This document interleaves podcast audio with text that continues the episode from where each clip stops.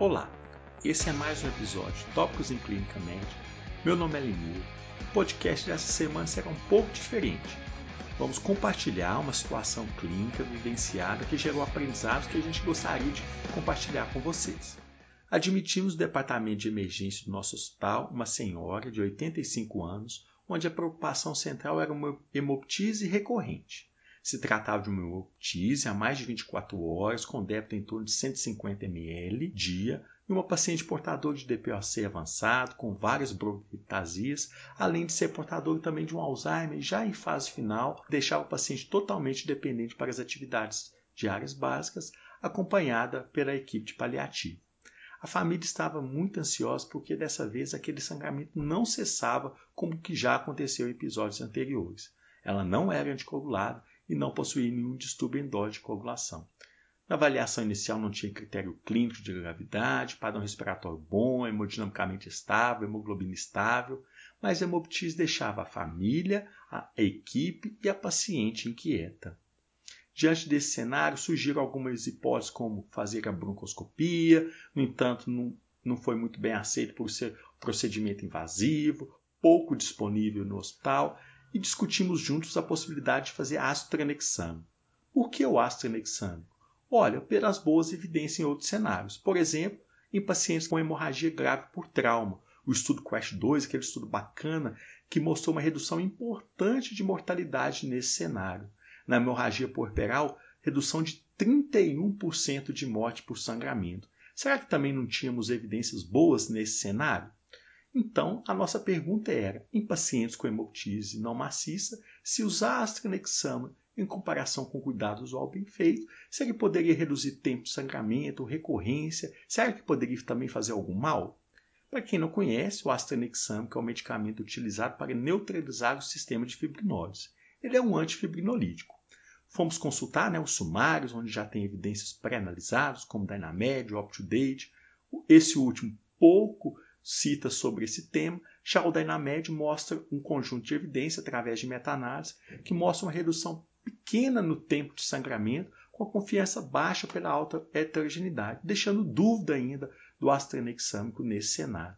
Vamos utilizar os nossos sistemas de alerta que sempre estão mandando novidades bacanas sobre temas que nós podemos escolher. Para quem quer saber mais sobre o sistema de alerta, consulte o site maisevidência.net no link material de apoio você vai ver o que é sistema de alerta e como cadastrar.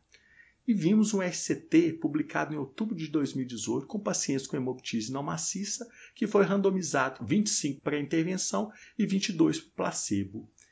Qual foi a intervenção? Foi o uso do astronexam na forma inalatória. Isso mesmo. Metade das pessoas utilizavam astronexam na forma de nebulização. O estudo foi bem cegado ou seja, nem os pacientes, nem os médicos sabiam se aquela nebulização era por medicamento ou era por soro fisiológico. Além disso, o estudo, além de bem randomizado, foi bem representativo. Foram hemoptises por bronquiectasias, infecção, anticoagulação, neoplasias, ou seja, hemoptises que a gente geralmente admite no pronto-socorro. E qual foi o resultado do estudo?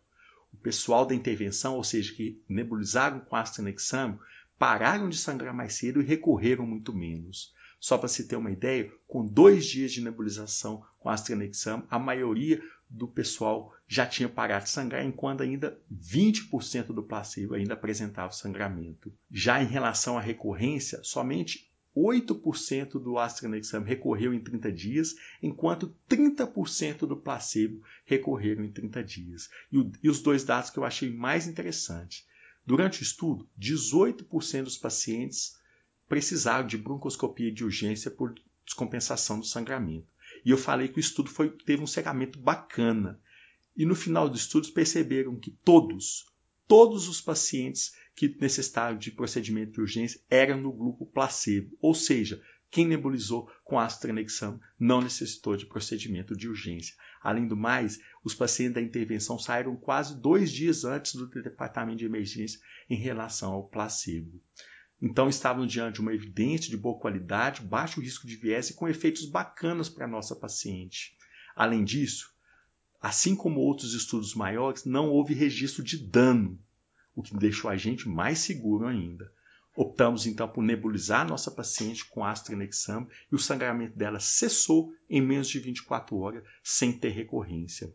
Lineu, achei informação bacana, mas vamos para a parte prática. Como que eu prescrevo ácido tranexame? Por quantos dias eu deixo? Vamos lá, anota aí. Pega a ampola com ácido tranexame, que tem 500 mg para 5 ml, dilui em 5 ml de soro e você vai deixar de 8 em 8 horas por no máximo 5 dias. E essa nebulização você pode fazer assim como você faz uma nebulização com beta 2, com asmático, com DPOC. Vou repetir. Pega a ampola com 500 mg que tem 5 ml de ácido tranexame, dilui em 5 ml de soro fisiológico, faz como se fosse uma nebulização para um asmático, para um DPOC, deixa de 8 em 8 horas até cessar o sangramento. Tempo máximo de uso, 5 dias. Dúvidas maiores, consulte nosso Instagram. Até a próxima. Gostou do podcast? Quer receber os novos episódios do Tópicos no momento em que eles forem publicados, no seu dispositivo e sem precisar fazer nada? Basta assinar o Tópicos em Clínica Médica no Spotify, no Deezer ou no seu agregador de podcast favorito. Não deixe também de acompanhar nosso canal no Instagram, o arroba Podcast, onde nós vamos publicar as referências dos episódios, além de material complementar para ajudar no aprendizado. Lá também é o canal de comunicação com a nossa equipe para fazer comentários, críticas ou até para sugerir pauta para os próximos episódios. Até a próxima semana.